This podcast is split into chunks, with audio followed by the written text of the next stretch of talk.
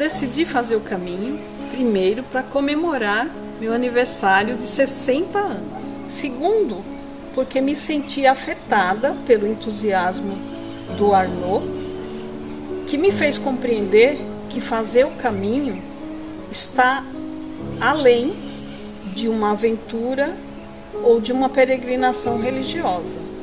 É muito mais. A minha expectativa era a melhor possível, já que sempre gostei muito de caminhada e, de certa forma, me sentia disposta e preparada fisicamente. Sempre fica uma dúvida: será que eu estava preparada mesmo? E outra, e o peso da mochila? Será que eu suportaria bem? Pois eu nunca tinha caminhado com a mochila nas costas. E as famosas e temidas bolhas? iriam aparecer, pesquisei, estudei bastante. Esperava aquelas lindas paisagens, a arquitetura medieval, aquelas pontes sempre magníficas, lindas. E a gastronomia? Hum, sempre regada por um bom vinho. Ah, essa expectativa se concretizou totalmente. Ficaria aqui horas para contar cada trecho, cada episódio. Ai que bebir! Sim, havia uma dúvida em caso de não ter opção. Se estranharia dormir em ambientes coletivos, mosteiro, albergue, casas paroquiais, mas foi tranquilo. Um ou outro talvez, mas se você está bem cansado e é a regra, você dorme como um bebezinho. Mas no geral é ótimo.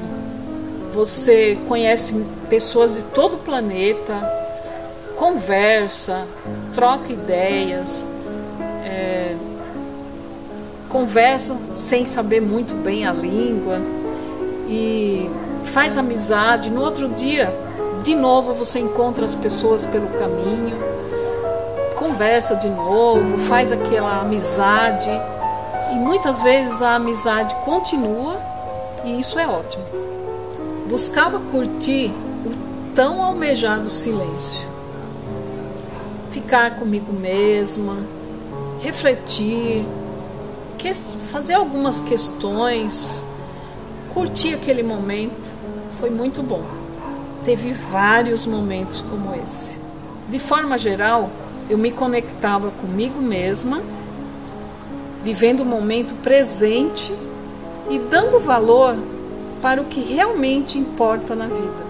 Olha, cada passo foi repleto de intensidade, de superação, de desapego e autoconhecimento. Um momento de se permitir ser quem você realmente é. E esse encontro com você mesmo é inevitável. A subida dos Pirineus foi dura. A mochila pesou bastante. Os bastões não sincronizavam com os passos. Mas depois do terceiro dia, por aí, foi integrando tudo ao corpo. Incrível como a gente se adapta. Não tive bolhas. Também é, os procedimentos foram todos certinhos. Tipo, é, passar o bálsamo antes, é, calçar uma meia adequada. Resumindo, não bolha zero. É, no segundo dia eu senti uma dor muito intensa no tendão. Eu penso que foi por conta do, da descida nos Pirineus. É...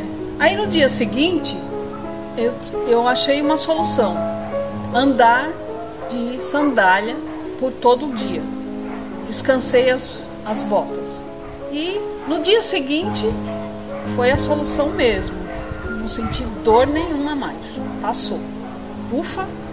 E quem carregou as botas? Felizmente eu tinha o Arnaud do meu lado que me ajudou nessa questão. Sempre há um aprendizado, como ter foco, disciplina, por exemplo, deixar deixar tudo arrumado, a mochila arrumada, dormir cedo, para que no outro dia as coisas estejam todas organizadas para seguir no dia seguinte.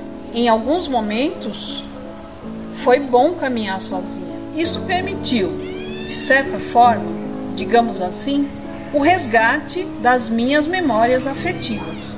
Lembrar das pessoas que fazem parte da nossa história. Os cenários são espetaculares. Nada consegue nos desanimar, nem o cansaço. O caminho do autoconhecimento é libertador, é tornar-se leve, inteira, pleno. Eu diria que cada passo que você dá no caminho leva você na direção de tornar-se uma versão melhor de quem você é.